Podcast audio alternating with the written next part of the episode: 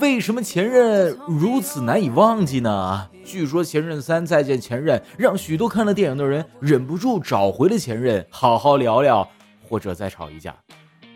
更有小伙伴讲出了一个不知道是不是段子的悲伤故事。嗨，我说兄弟，看完电影你有什么感想吗？能打个码吗？可以。我和女票去看前任，看完他说，他就去找回前任。现在他们复合了，电影票还是我给的。理性的想一想，既然会分手，说明两个人总会有些不合适，比如性格不合适、工作不合适、家庭不合适等。不分都分了，有什么好怀念的？前任已死，有事收拾。不管是短短几天的快餐恋爱，还是长达数年的爱情长跑，前任一定曾进入到过你的身，呃，不对，是生活。相关的心理学教授曾经提出过自我扩张模型，简称 SE。这个模型把相恋的情侣解释成由两个个体相互交融后形成的整体。SE 交融测量表，大家可以在百度自行查找。你和他已经相互交融多少了呢？从两个相切的圆到两个基本重合的圆，说明了从陌生到相识再到热恋的关系。你们之间交融的越多，他对你的影响就越明显。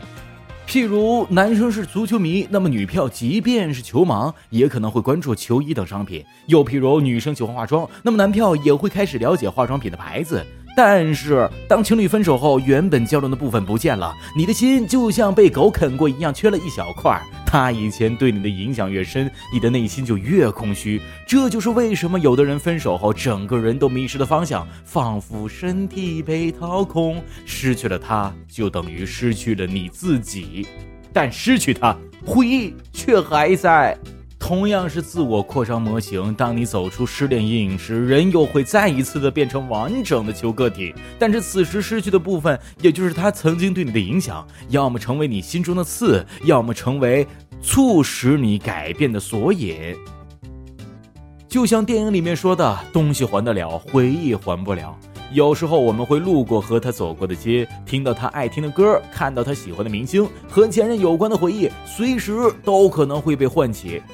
行为心理学家 Pavlov 把这种情况称之为“心锚”，也就是因情感而形成的条件反射。心锚可能突然就形成，也可能突然就放下。和前任的回忆是让你受伤，还是会让你改变，就看你怎么把握这个回忆了。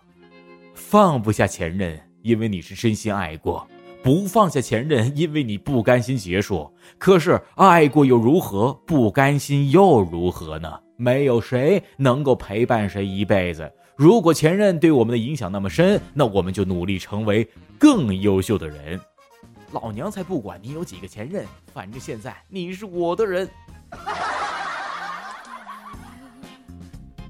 不管他的前任给了他怎样的陪伴，也不管他的前任给了他怎样的成长，此刻站在你面前的一定是更优秀的人。最后，大头鸟说：“从需要照顾的小孩。”到互相磨合、相互折磨、相互依赖的情侣，再到可以照顾爱人、孩子、亲人的夫妻，我们每个人都在不断的成长。前任现在怎样了，根本无所谓，只要我们能照顾好未来，便不负青春时的爱情。